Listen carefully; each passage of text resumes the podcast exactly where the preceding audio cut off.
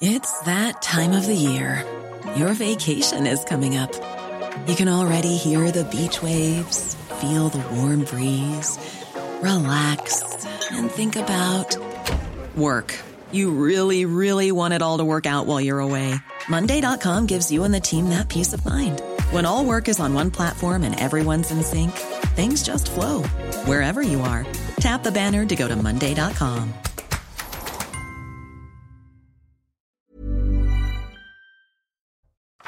Il est quasiment 20h et c'est un plaisir de vous retrouver pour Face à Boc-Côté avec Mathieu Boc-Côté. Bonsoir, cher Mathieu. Bonsoir. Est-ce que vous êtes en forme? D'une humeur constante et joyeuse. Tant mieux, vous m'avez manqué la semaine dernière. Arthur de Vatrigan, directeur de la rédaction de euh, l'Incorrect. Bonsoir, Arthur. Dans vos kiosques ce mois-ci, urgence, pourquoi l'hôpital crève? Il y a un papier d'un certain Rémi Carlu, exceptionnel, que j'invite euh, les téléspectateurs à lire et relire. Formidable. Merci beaucoup. Rémi Carlu. Le point sur l'information, on commence le débat dans un instant. Quatrième journée d'action contre la réforme des retraites. Les manifestations ont rassemblé près de 963 000 Français selon le ministère de l'Intérieur. Rien qu'à Paris, la CGT a recensé 500 000 personnes, 112 000 d'après le cabinet occurrence, contre 93 000 selon la préfecture. Des chiffres globalement en hausse par rapport à mardi dernier. Les syndicats se disent déjà prêts à mettre la France à l'arrêt le 7 mars prochain. Après l'accident d'hier soir en Seine-et-Marne, Pierre Palmade testé positif à la cocaïne. Ses jours ne sont plus en danger. Deux passagers de son véhicule ayant pris la fuite sont activement recherchés. Concernant les occupants de l'autre voiture, une femme enceinte a perdu son bébé de 6 mois. Un homme et un enfant de 6 ans sont toujours entre la vie et la mort. Une enquête est ouverte pour homicide et blessures involontaires. Et puis Volodymyr Zelensky rend hommage aux victimes des séismes en Turquie. Après avoir déposé un bouquet de fleurs, le président ukrainien s'est entretenu avec l'ambassadeur turc à Kiev. Il a également signé un livre de deuil. Au total, la catastrophe en Turquie et en Syrie a fait plus de 25 000 morts. Première question que je pose, c'est là-dessus. À la une de face à beau côté, l'Union européenne avance en ordre dispersé pour lutter contre l'islamisme, incapable de tracer une ligne claire. Pire encore, certains lui reprochent de jouer un jeu très dangereux, en témoignent certaines campagnes de publicité et nominations. Bruxelles a-t-elle la main qui tremble face à la montée de l'islam politique? On en parle dans un instant. Elle a une également la radicalisation de la théorie du genre. Ça se passe outre-Atlantique, où il devient de plus en plus compliqué de mettre, d'émettre un avis contraire aux wokistes convaincus. Est-ce que le phénomène peut se déplacer en France? Élément de réponse d'en face à, à côtés. Enfin, Mathieu, vous recevez ce samedi Franz-Olivier Gisbert, journaliste, écrivain, auteur d'Histoire intime de la Ve République, où le deuxième tome est consacré à la belle époque. Faut-il comprendre que c'était mieux avant? Voilà le programme, face à côtés. C'est parti. Vous voulez commencer par l'Union européenne. C'est une question qui est quand même lourde de sens. Complice ou non de l'islamisme Marion Lalisse, depuis le 1er février, a été nommée coordinatrice de la lutte contre la haine envers les musulmans. Et sa nomination suscite bien des interrogations, nous apprend Mariam, euh, des euh, interrogations et peut-être même des inquiétudes. Alors, de quoi parlons-nous cher Mathieu, exactement Alors, il existe un poste à l'Union européenne, donc il existe un poste de responsable de la coordinatrice de la lutte contre la haine envers les musulmans. C'est un poste qui sera comblé par Mme Marion Lalisse. Alors, une figure, une forme de, on pourrait dire de technocrate ou euh, une figure qui appartient à la nomenclatura européenne un peu, une figure qui, pour ce qu'on en comprend jusqu'à présent, parce que son profil est assez difficile à identifier, on a quelques phrases d'elle qui ressortent sur les réseaux sociaux. J'en cite l'une d'entre elles. Bonne année du cœur. Elle est française. Hein. Bonne année du cœur de mon pays, l'Union européenne. Je souhaite à ma deuxième patrie, le monde arabe, et à tous les musulmans du monde entier, du monde, une agréable fête. Et au moment de la présidentielle, euh, elle tweet avec une image d'une femme qui porte le, foulard et le, voile musulman, le voile islamique, dis-je, avec le drapeau français pour s'opposer à Marine Le Pen. On comprend par là que le voile pose en contradiction d'un côté le voile islamique et de l'autre Marine Le Pen. Mm. C'est peut-être effectivement l'alternative qui se présente aux Français selon certains. Quoi qu'il en soit, l'essentiel est ailleurs. Il est dans l'existence même du titre de ce poste qui existe depuis 2015 et dont le titre, je le redis, c'est responsable de la haine anti-musulmane. Il était vacant depuis 18 mois. Mais au moment de la création, de, pas, de, pas la création, de la nomination de Mme Lalisse, au moment de la nomination, c'est raconté euh, à la fois sur euh, dans Marianne, je l'ai dit, et vous pouvez suivre l'histoire sur un site qui est bien, il est bien vu de diaboliser, mais qui nous informe quelquefois très bien, c'est F de souche. Donc vous pouvez suivre l'information sur ce site aussi. Elle est d'abord nommée comme coordinatrice de la lutte contre l'islamophobie. Ah, mais l'islamophobie, c'est un concept qui cause problème à ce qu'on en sait. C'est un concept qui ne va pas de soi. Et là, quelques minutes plus tard, il y a une correction. Il y a une correction dans la présentation de son titre. À 18h15, nous apprend Marianne. La traduction n'était pas correcte apparemment. Ah, donc là, on change le titre et elle devient coordinatrice de la lutte contre la haine envers les musulmans. Et là, c'est assez intéressant parce que ça nous permet de voir, ça nous permet de comprendre une chose assez inquiétante, c'est que ces deux concepts se recoupent finalement. Ces deux concepts se recoupent quand ça a été dénoncé publiquement, je le précise, hein, quand c'était dénoncé publiquement, certains ont accusé le site F de souche parce qu'ils ont dit ah vous avez dit islamophobie, en fait c'est la haine anti-musulman, c'est pas la même chose, et on a accusé une intellectuelle qui se veut antiraciste, qui est très connue, à, dénoncer F de souche en disant vous faites de la désinformation. Mais c'était faux, c'était faux. La véritable nouvelle, c'est que c'était d'abord à l'islamophobie, ensuite à la haine anti-musulmane. Qu'est-ce que ça veut dire par là? Ça veut dire que le concept d'islamophobie est incrusté en fait dans le logiciel de l'Union européenne, et de ce point de vue, c'est à la fonction de ce poste qu'on doit s'intéresser. Comment, qu'est-ce que vous entendez exactement par là? Alors, il y a un débat en ce moment au Canada, en ce moment même au Canada, sur la création du poste d'une responsable à la lutte contre l'islamophobie. Là, on nous explique qu'il faut aussi, en Europe, il y en a un depuis quelques années, contre la haine anti-musulmane. Donc, on voit les concepts se croisent. Il faut redire, dire ou redire que le concept d'islamophobie est un concept toxique, un concept sans aucune valeur intellectuelle. Rémi Braque, dans son dernier livre, ce qu'il vaut la peine de lire, j'y suis lancé, dans ce livre, il nous explique comment le concept d'islamophobie, c'est pas le seul à le dire, évidemment, hum. le concept d'islamophobie, il sert à pathologiser, à interdire toute critique de l'islam. Si je critique l'islam, est-ce que je suis islamophobe? Si je critique le catholicisme, suis-je? Ben, si je critique l'islam, est-ce que je suis islamophobe? Si je critique l'islamisme, suis-je islamophobe? Si je critique le voile islamique, suis-je islamophobe? Si je constate que l'islam peine à, s'intégrer en Europe, suis-je islamophobe? Si je considère que la reconquista à l'échelle de l'histoire, c'est une bonne nouvelle et non pas une défaite dans la bataille pour la diversité, est-ce que je suis islamophobe? Quoi qu'il en soit, c'est un poste qui existe. Et Mme Elena Dali, qui est la commissaire à l'égalité à l'Union européenne, a accueilli, a accueilli cette nomination très positivement, celle de Mme Lalisse, en disant que c'est une... Euh, alors, j'explique. Elle veillera à ce que les mesures soient prises pour lutter contre la haine ainsi que contre la discrimination structurelle et individuelle à l'égard des musulmans. Alors, on comprend donc que du point de vue de la responsable de l'égalité dans l'Union européenne, vous savez, cette espèce de bureaucratie soviétique, en fait post-soviétique, qui est incrustée dans l'Union européenne et qui prétend, au nom de la lutte contre les discriminations, imposer partout le multiculturalisme. Madame Dali, soit dit en passant, c'est elle qui était responsable du manuel sur l'écriture inclusive dont on a déjà parlé, qui voulait bannir le mot Noël, qui voulait bannir les prénoms chrétiens. Donc, c'est cette dame qui accueille positivement Madame, euh, Madame Lalisse. On nous dit qu'il y a discrimination structurelle contre les musulmans en Europe. C'est quand même audacieux comme affirmation. Quand on se penche un peu sur tous les documents, parce qu'il y a véritablement une paperasse incroyable pour comprendre un peu cet univers, d'où viendrait cette, islamophobie structurelle en Europe? Eh On nous explique, c'est assez intéressant, que le point de départ de l'islamophobie aujourd'hui en Europe, c'est le 11 septembre 2001 dans l'esprit du commun des mortels, on pourrait dire le 11 septembre 2001, c'est le point de départ de l'offensive islamiste contre le monde occidental. On pourrait même la faire remonter avant, mais le 11 septembre, c'est l'attentat du World Trade Center. Alors, qu'est-ce qu'on nous dit? Eh bien non, parce que la réaction contre l'islamisme aurait déclenché des mécanismes islamophobes dans le monde occidental. Donc, finalement, le 11 septembre, la principale le principal effet du 11 septembre, c'est l'islamophobie. Hmm. Dès lors, l'Europe, le monde occidental, doit lutter contre l'islamophobie générée par le 11 septembre et par les structures discriminatoires propres à notre civilisation.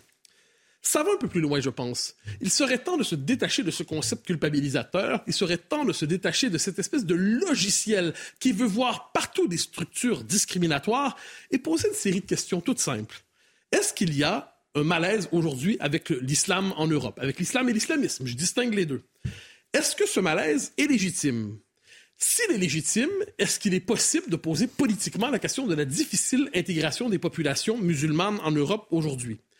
Et par ailleurs, s'il est légitime de critiquer d'un côté l'islam et de l'autre côté de critiquer l'islamisme, mm. est-ce qu'il est possible par ailleurs de remettre en question les politiques migratoires qui ont transformé la composition de la civilisation européenne en quelque temps? Chose certaine, j'y reviens, j'y reviens, le concept de le poste de responsable à la lutte contre la haine anti-musulmane masque dans les faits une volonté d'interdire toute réflexion critique sur le rapport entre l'Europe et l'islam aujourd'hui en faisant passer ça pour une forme de refus de l'autre et de pathologie identitaire. J'en déduis. J'en déduis que pour vous, euh, cher euh, Mathieu, ce poste est symptomatique d'un problème bien, bien plus profond. Ah oui, je pense. Dans le rapport de l'Union européenne à la civilisation européenne. je me souviens d'un intellectuel français qui avait dit, au moment de voter non en 2005 au, au référendum sur la Constitution européenne, il dit, c'est parce que je suis européen que je refuse de voter pour cette constitution. Et avant ça, au moment de Maastricht, Louis Powell, hein, le fondateur du Figaro Magazine, qui avait dit c'est parce que je suis européen que je ne suis pas européiste. Qu'est-ce que ça veut dire? Qu'est-ce que ça veut dire? C'est tout simplement qu'on se retrouve avec l'UE, avec l'Union européenne, elle est moins quelquefois occupée à mettre en forme politiquement la civilisation européenne dans sa richesse exceptionnelle, dans la diversité de ses nations, de ses peuples, elle souscrit plutôt à la logique de l'immigration massive, avec cette idée qu'il ne faut jamais tarir l'immigration massive qui transformerait pour le mieux une civilisation qui doit expier ses péchés. Et quand les pays d'Europe, les Autrichiens, euh, les, euh, les Bulgares et d'autres disent, mais là, il faut par exemple faire des frontières, prendre au sérieux nos frontières, par exemple faire des clôtures s'il le faut, des murs s'il le faut. On peut être en accord ou non. Mais que disent les responsables de la Commission européenne? Je cite le passage, c'est un débat tout récent. Il n'y a pas d'argent dans le budget de l'Union européenne pour cela. Si nous devons dépenser de l'argent pour des murs ou des clôtures, il n'y aurait pas d'argent pour d'autres choses. On comprend que le poste frontière n'est pas le plus intéressant dans les postes budgétaires de l'Union européenne. Et on se souvient, dernier mot, de Mme von der Leyen, qui au moment des élections en Suède et en Italie avait expliqué que si les gens votaient mal, il y avait toujours moyen de les punir et de mater l'insurrection populiste ou démocratique des uns et des autres. Donc, de ce point de vue, l'Union européenne, est-ce qu'elle, est, qu'elle est fidèle à l'Europe ou est-ce que de temps en temps, elle ne travaille pas à la déconstruire? Cette histoire autour d'une commission une commissaire, dis-je, à la lutte contre la haine anti-musulmane, nous rappelle plus largement le rapport trouble de l'UE à l'identité européenne. On parlera de déconstruction dans le second ah thème. Mais avant cela, peut-être un mot, à Arthur de, de Vintrégran, sur, sur cette thématique-là. Bah, qu'est-ce que l'Union européenne? C'est tout simplement le royaume des lobbies. C'est juste une machine à acheter de la souveraineté. C'est-à-dire qu'à Bruxelles, un pays membre est un lobby au même titre qu'une association, au même titre qu'un groupe de pression industrielle, parce qu'il ne représente pas l'intérêt général, il représente son intérêt. La France représente son intérêt, le groupe industriel représente son intérêt. Et donc un État peut se retrouver en minorité très facilement face à un groupe de pression. Il suffit de squatter les commissions, de modifier des paragraphes, d'être présent dans les réunions, et vous pouvez inoculer l'idéologie. Puis en plus, vous pouvez récupérer un petit peu, bon paquet d'oseille avec les subventions. Et comme le droit de l'Union européenne prime sur le droit euh, national il faut déjà toujours, se rappeler que contrairement à ce qu'on dit, euh, c'est une primauté qui a été imposée par des juges en loose et non par les États souverains qui ont ratifié ça. Bah, il suffit d'appuyer sur le bon bouton et là, vous déroulez la machine. Alors la porte d'entrée, c'est quoi? C'est le Conseil de l'Europe avec sa Cour européenne des droits de l'homme. C'est le bras armé des minorités, comme ils disent. Euh, lutter contre la discrimination, vous affichez ça, là c'est open bar, vous pouvez dérouler ensuite. Donc, d'ailleurs, la CEDH ne se prime pas d'intervenir. Hein. Rappelez-vous, elle était intervenue pour reconnaître à un État, de reconnaître la filiation mm. d'un enfant né de GPA, par exemple. Ou elle s'était même opposée à l'extradition de terroristes sous prétexte qu'il allait avoir des mauvais traitements dans son pays de destination. Et euh, par contre, il est bien moins euh, efficace quand il s'agit, par exemple, d'aller euh, parler à la Turquie. Non, c'est plutôt les pays occidentaux qui sont dociles. Et donc cette campagne dont Mathieu avait parlé, rappelez-vous, la liberté dans le hijab, c'était il y a deux ans, c'était le Conseil de l'Europe. Condamné par les autorités françaises. Qui était condamné par les autorités françaises, oui, évidemment, mais c'était le Conseil de l'Europe qui a sorti ça. Et c'était quoi Au nom de la discrimination, au nom de, de, la lutte pour les droits de l'homme? Et c'était des frères musulmans, en fait, qui étaient derrière, qui déroulaient le programme. Mais on n'apprend rien parce que la stratégie des fréristes a été annoncée et résumée par euh, Al-Qaradawi, qui était le chef spirituel des frères musulmans, qui est mort depuis, qui disait avec vos lois démocratiques, nous vous coloniserons, avec nos lois coraniques, nous vous dominerons. Bah, ça fonctionne. Euh, en plus, on leur file du fric. je me rappelle en 2020 des députés qui avait interrogé la Commission avait expliqué que l'Europe avait donné 36 millions d'euros à des associations en 5 ans, des associations islamiques. Euh, vous voyez un peu le niveau, quoi. Mm. Et jusqu'à peu, l'islamophobie, qui était donc, faut toujours rappeler, inventée pour armer les traîtres, rassurer les lâches et faire taire les autres. Bon, ça marche plus vraiment très bien parce que forcément, en France, il y a un prof qui s'est fait tronçonner parce qu'accusé d'islamophobie, ça fait un peu tâche. On change le mot, on dit plus islamophobie, on dit lutte contre la haine envers les musulmans et en voiture Simone, on recommence comme avant. Voilà ce qu'on pouvait dire sur ce premier thème. Deuxième et second thème, passionnant en Ontario, au Canada. Vous avez un étudiant qui a été chassé de son école, Mathieu, une école catholique, pour avoir affirmé qu'à son avis, il n'y avait que deux sexes. et qu'il n'était pas possible en fait d'en changer. La nouvelle fait en ce moment le tour du monde et que nous dit-elle de la radicalisation de la théorie du genre des deux côtés de l'Atlantique? La théorie du genre qui officiellement n'existe pas. Elle n'existe pas, mais elle est merveilleuse. Comme d'habitude, c'est comme l'immigration massive qui n'existe pas, mais elle est merveilleuse.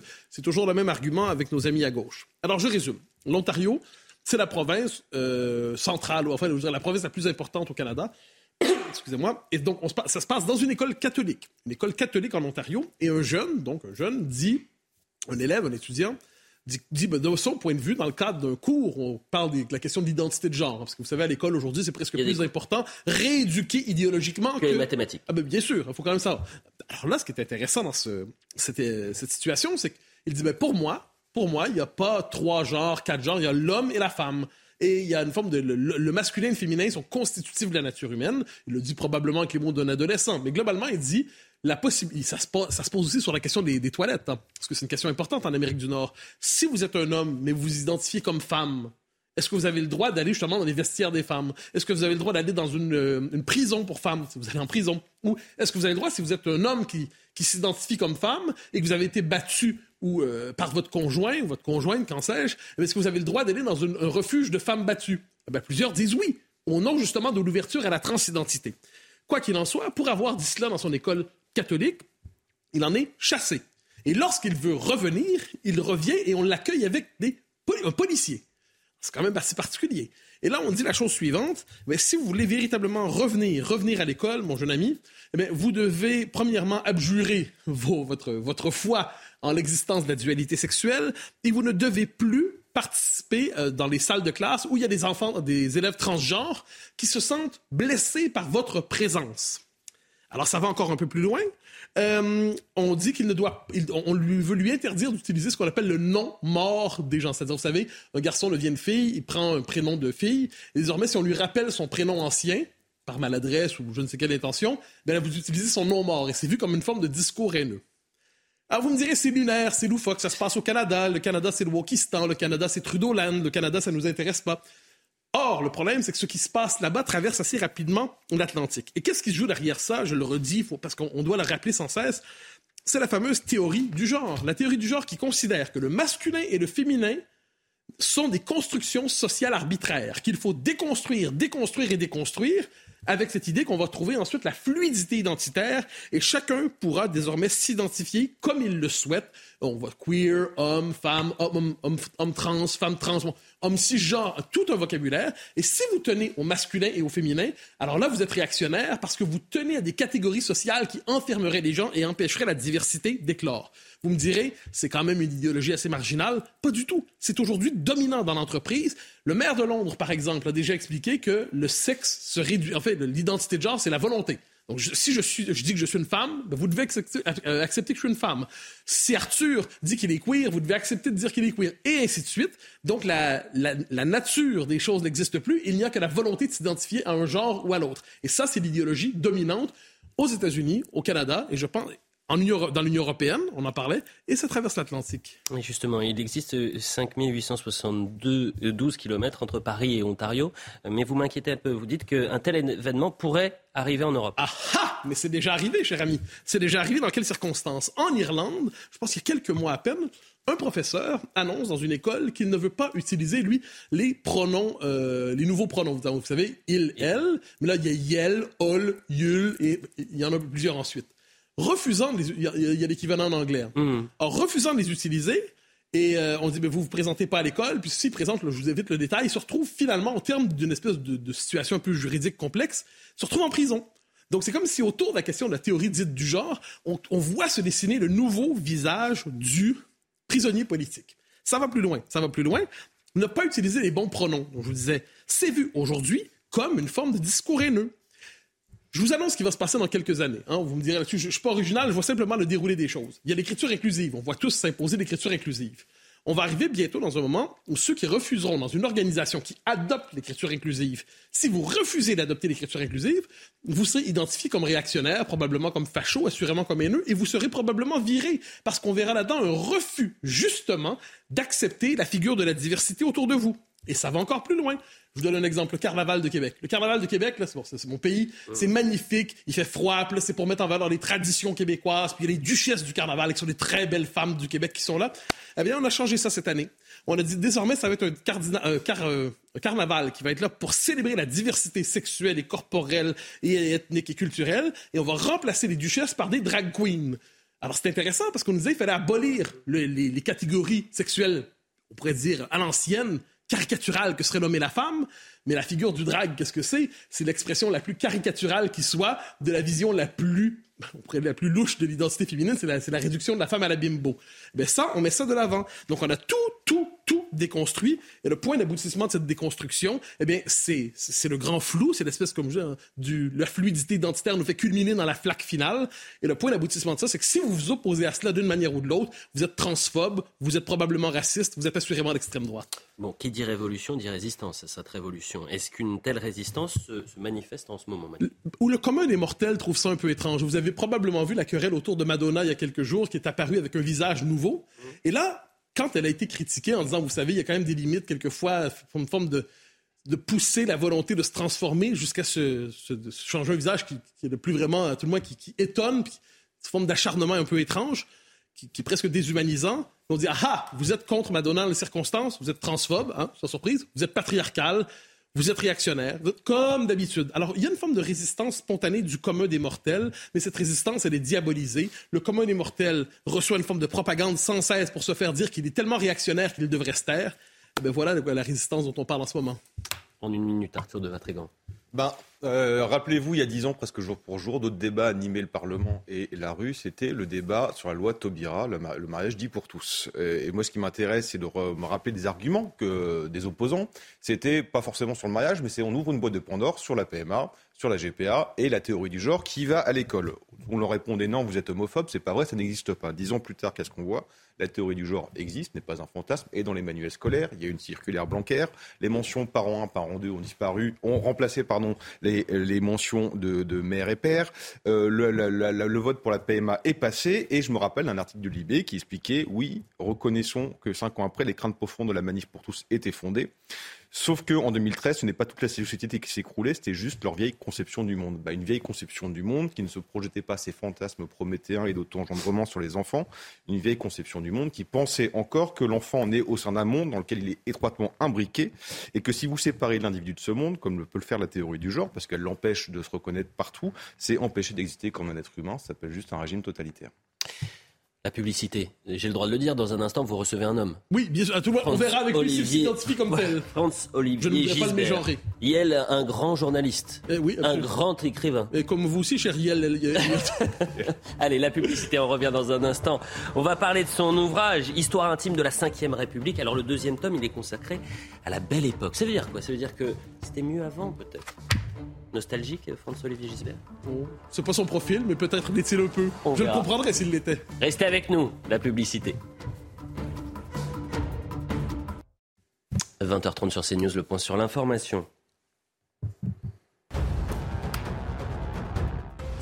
À Brest, le mystère persiste sur les circonstances de la mort d'Elena Cluyou. Son corps calciné a bien été retrouvé jeudi dans une forêt du Finistère. La jeune élève infirmière avait disparu après une soirée en boîte de nuit le 29 janvier. Le principal suspect est quant à lui décédé après une double tentative de suicide. En Turquie, au moins 48 personnes arrêtées pour pillage. Les individus ont agi dans huit provinces sinistrées après le tremblement de terre qui a frappé le sud du pays lundi. Les suspects ont été placés en détention. La catastrophe a fait au total plus de 25 000 morts en Turquie et en Syrie. Et puis un mot de football en cette 23e journée de Ligue 1. Instant difficile pour le Paris Saint-Germain après sa troisième défaite de la saison en championnat face à Monaco au score 3-1. But signé Golovin et Ben Yedder, auteur d'un doublé. Zahir Emery a réduit le score pour Paris, privé de Mbappé et Messi. Une défaite pour les Parisiens à trois jours de la réception du Bayern Munich en Ligue des Champions. Je suis ça, mais enfin, elle vieillit. La deuxième partie de Face à beau côté avec Mathieu, bien sûr, toujours, Arthur de Vatrigan et Franz-Olivier Gisbert. Vous avez écrit Histoire intime de la Ve République, le deuxième tome intitulé La Belle Époque. Alors pourquoi vous avez décidé d'inviter Franz-Olivier Gisbert, Mathieu? Ah, Il y a certains écrivains auxquels on est attaché parce qu'on leur prête à la fois perspicacité, humour, capacité de décrire les âmes. Et c'est le cas de Franz-Olivier Gisbert qui... Ah, mais c'est surtout vrai. Et qui s'est plongé, donc il nous propose une histoire personnelle à bien des égards de la, la Ve République. Et là, avec cet ouvrage, là, je l'avais reçu pour le premier, avec La Belle Époque, avec un titre qui frappe qui témoigne d'une certaine nostalgie. Et je ne peux pas m'empêcher de vous poser la question sur le mode du contraste. Vous nous parlez de la belle époque, ce qui témoigne d'une tendresse. Est-ce qu'aujourd'hui, on pourrait dire que nous sommes dans une triste époque ou une basse époque, par effet de contraste avec votre ouvrage? Ouais, un peu. Un peu, c'est, elle est moche, l'époque. Elle est moche pour toutes sortes de raisons, d'ailleurs, on en parlera sûrement tout à l'heure. Mais euh, moi, je ne suis pas euh, nostalgique dans le sens que euh, les gens. il y a plus de pauvreté à l'époque. le pouvoir d'achat des Français a considérablement augmenté une voiture, ça coûtait euh, très très cher et c'était, n'étaient pas terribles quand on compare à ce qui se passe. Enfin, quand on achète le même type de voiture avec la même somme, ce qui correspond à la même somme aujourd'hui, on a une voiture hyper confortable, hyper sécurisée, etc. La même chose pour les ordinateurs. Les ordinateurs de, vous vous souvenez, dans ces années 70, c'était monstrueux, ça coûtait absolument du cul et, ça marche pas très bien quoi. aujourd'hui on a des mais pour rien quoi. On a bon donc tout a changé de ce point de vue et c'est bien et c'est un mieux, c'est le progrès. Et quand on dit euh, la France est appauvrie, c'est débile pour ça. Mais il y a quelque chose qui a changé en fait. Moi, moi c'est ça que je sens. Si vous voulez, euh, il y a toujours eu en France l'idée du déclin. Vous l'aviez au 19e siècle, il y avait les décadentistes, c'était un mouvement littéraire d'ailleurs très sympathique. Euh, des gens un peu pessimistes de nature. Et puis vous avez eu aussi tout au long de la Troisième République, puis ça a continué sur la Troisième. Mais on était c'était pas vrai, quoi. On voyait bien. N'oubliez pas que la France, euh, en 1973, c'était sur le plan de niveau 10, c'était la cinquième puissance du monde. On était tout en haut avec la Suède, la Suisse, etc. Euh, pas loin. Enfin, tout ça a changé. On a dégringolé. Et pourtant, on est 26e, 27e. On sait qu'on va vers le, 30e. Mais il y a un, sentiment fort de déclassement. Donc ça, c'est ça qui est moche dans cette époque. Et il y a autre chose aussi. C'est un sentiment de délitement général. Ça, on le ressent. Enfin, tout le monde le ressent. Il suffit de sortir dans la rue, on le voit. L'impression, alors je, vais plus loin même, de ne pas être gouverné. Vous voyez, euh, il y avait ce sentiment. C'est la grande différence avec les années 70. Moi, je pense à ça. C'est les chocs pétroliers qui sont des trucs monumentaux. Ça n'a rien à voir avec ce qu'on a vécu là. Euh, c'est d'une violence rare. Je me souviens très bien, j'ai vécu ça. Euh, et pourtant, il n'y avait pas la même angoisse. D'abord, pour des dirigeants fort. Vous voyez Tout de suite, Mesmer euh, décide de monter plein de réacteurs nucléaires.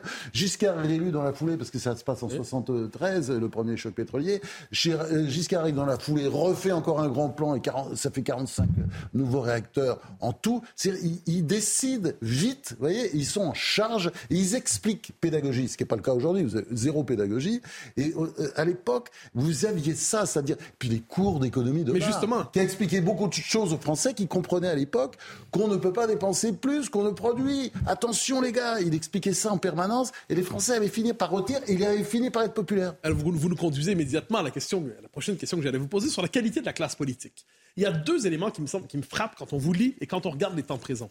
D'abord, une classe politique, c'est peut-être pas le premier trait que je devrais mentionner, infiniment plus vivante et truculente. On a l'impression d'être devant des hommes avec de l'épaisseur, avec des contradictions vivantes, de l'énergie. On, dirait que ça déborde de vie. Je ne suis pas certain que je dirais ça aujourd'hui de la plupart des ministres. Et oh bah des gens infiniment plus cultivés. C'est une collection de zombies, on dirait euh, un film, enfin, c'est un film d'horreur. En fait. Et infiniment plus cultivés aussi. Donc ils ah sont plus ah truculents ah bah et cultivés. Bien sûr. Mais quel est l'effet justement de cette perte de truculence et de cette perte de culture? Alors moi, j'ai tendance à penser quand même qu'il y a des cycles de Kondratiev euh, en économie, il y en a aussi euh, en culture et il y en a aussi en politique, parce que le niveau aujourd'hui a baissé, mais c'est pas parce qu'il a baissé qu'il va pas remonter à un moment donné. Euh, je crois que la, la politique intéresse moins. Bon, on sait très bien pourquoi. Euh, la justice, hein, dès, que, dès que vous avez une responsabilité, vous avez les juges aux fesses, hein, c'est un peu comme aux États-Unis. Donc ça n'encourage pas les gens un peu de talent à y aller, puisque ils perdent beaucoup de temps quand même dans ces histoires euh, judiciaires.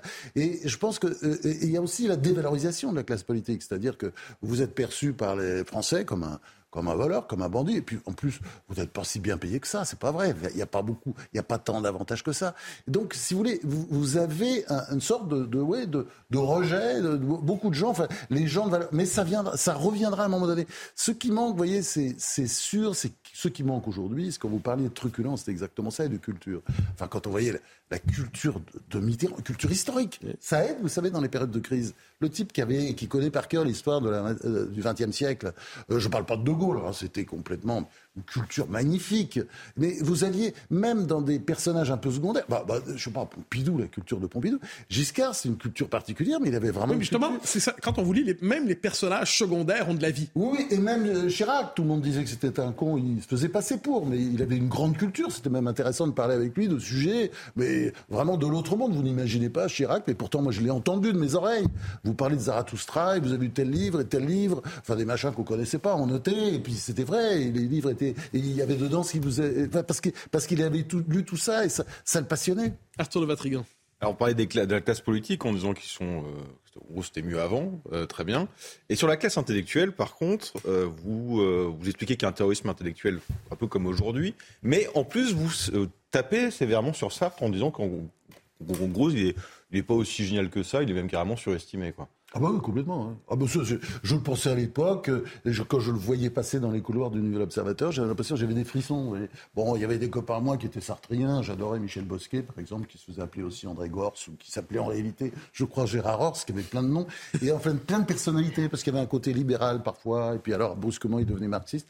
C'est un personnage que j'admirais beaucoup. Et il adorait Sartre, ils étaient même, euh, ils étaient même amis.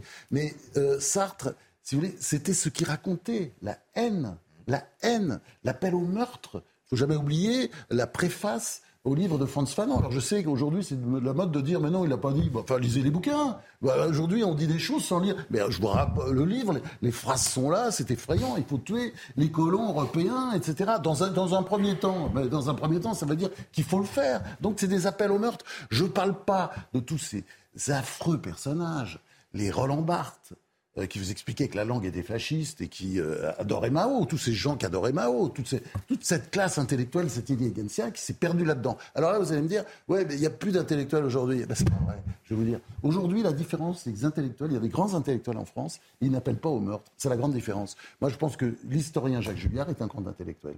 Hein. Euh, je pense que le philosophe Michel Onfray est un grand intellectuel, je ne suis pas toujours d'accord avec lui, mais sur la politique plutôt, parce que sur la philosophie, je suis d'accord à, 1000% avec ce qu'il raconte. Et si vous voulez, vous avez des grands intellectuels en France aujourd'hui, je peux vous dire, la liste est longue, mais c'est vrai qu'on va...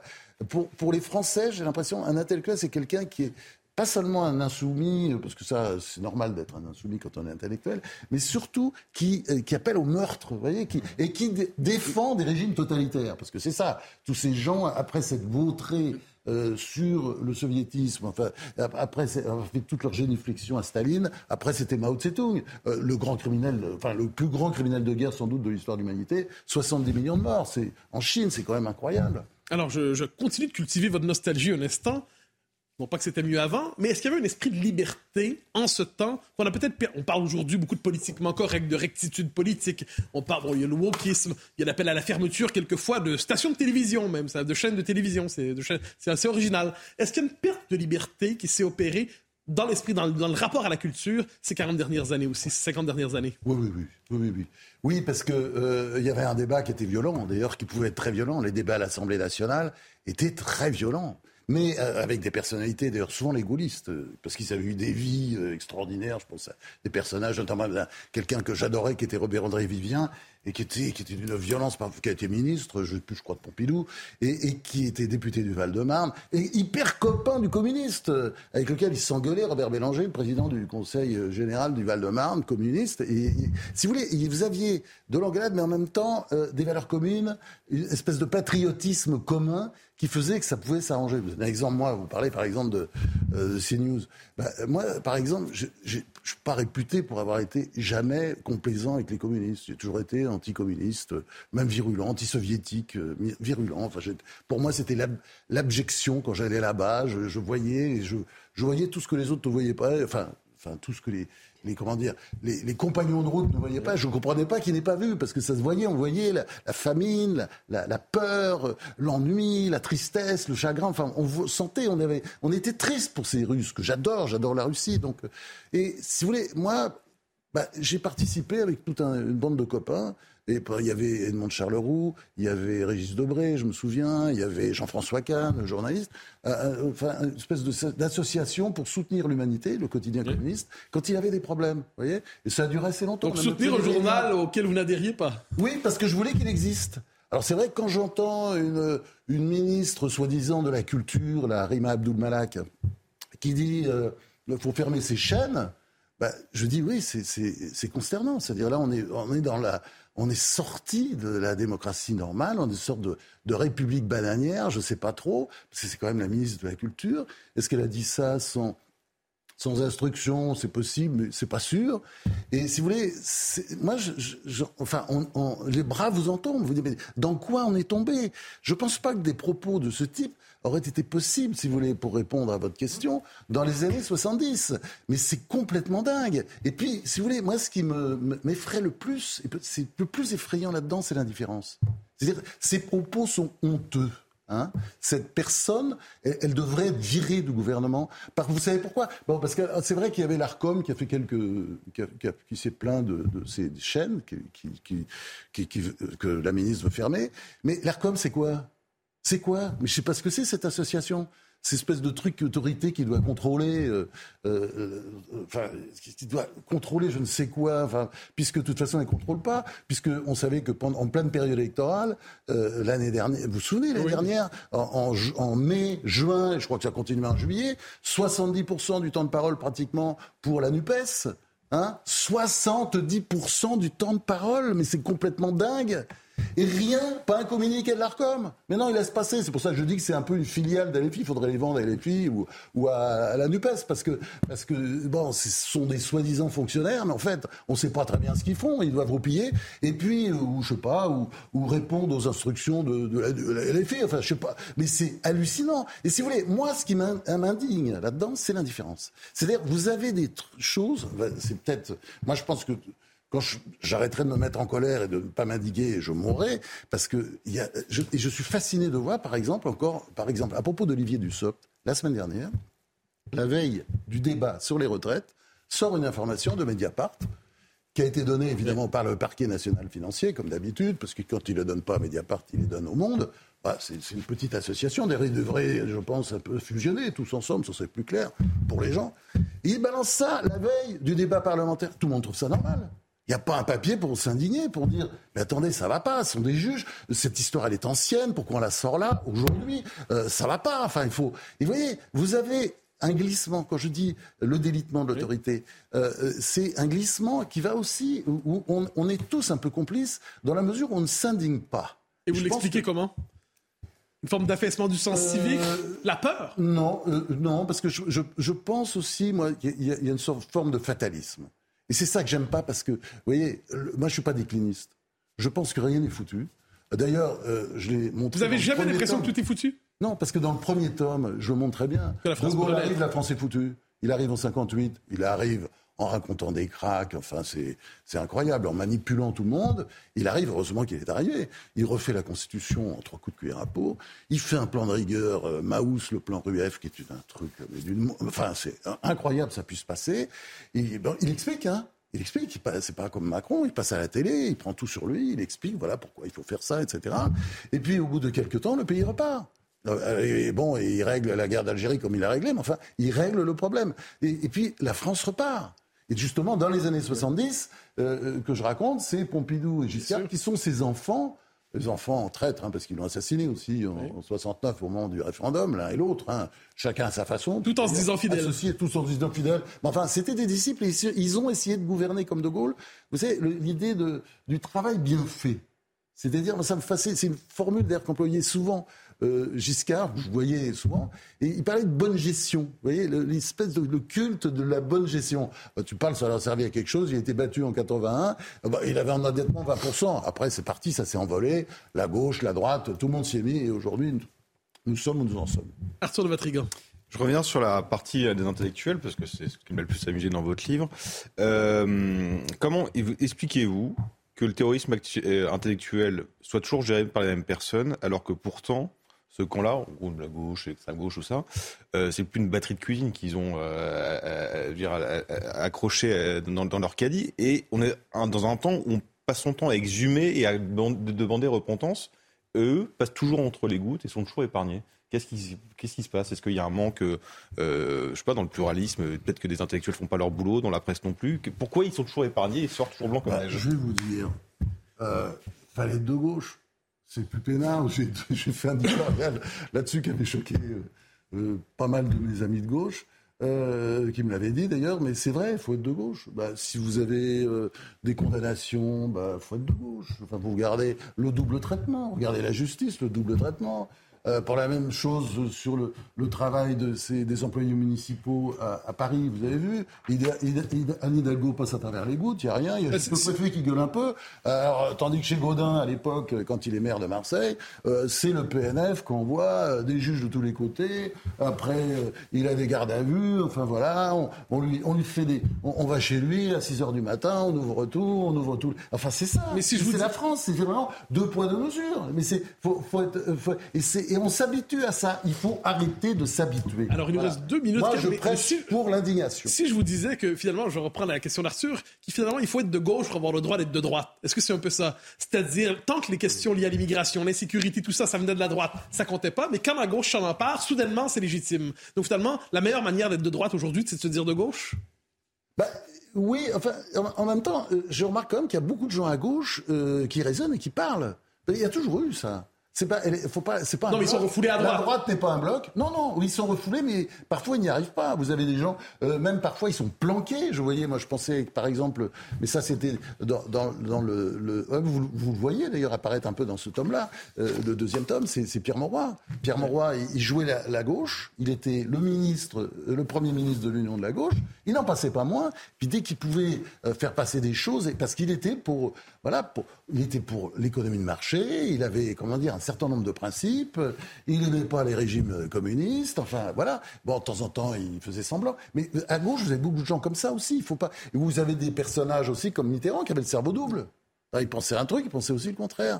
Donc euh, la, la gauche, elle n'est pas tout en bloc. Et c'est pour ça, non, ce que vous dites est vrai, mais d'une certaine gauche. Je dirais plutôt d'ailleurs l'extrême gauche. L'extrême gauche, puisque par exemple, regardez, euh, LFI, euh, ils ont un pays, leur pays, enfin qu'ils adorent, c'est le Venezuela. Non, mais vous avez vu ce que c'est?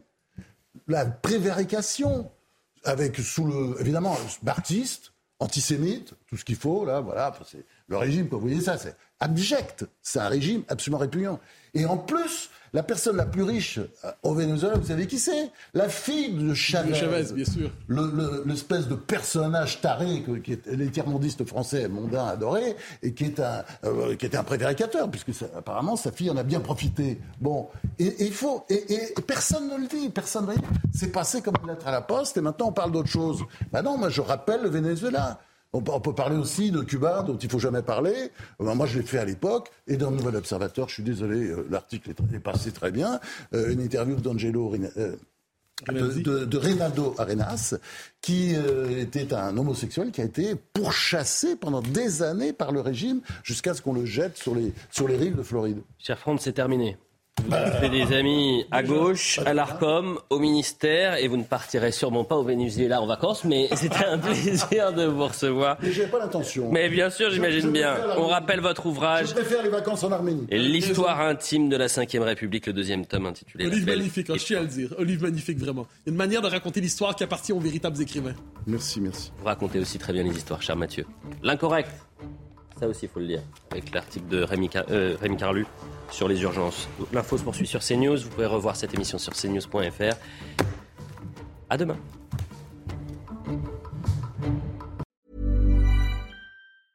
Mom deserves the best, and there's no better place to shop for Mother's Day than Whole Foods Market. They're your destination for unbeatable savings, from premium gifts to show-stopping flowers and irresistible desserts. Start by saving 33% with Prime on all body care and candles. Then get a 15-stem bunch of tulips for just $9.99 each with Prime. Round out Mom's menu with festive rosé, irresistible berry chantilly cake, and more special treats. Come celebrate Mother's Day at Whole Foods Market.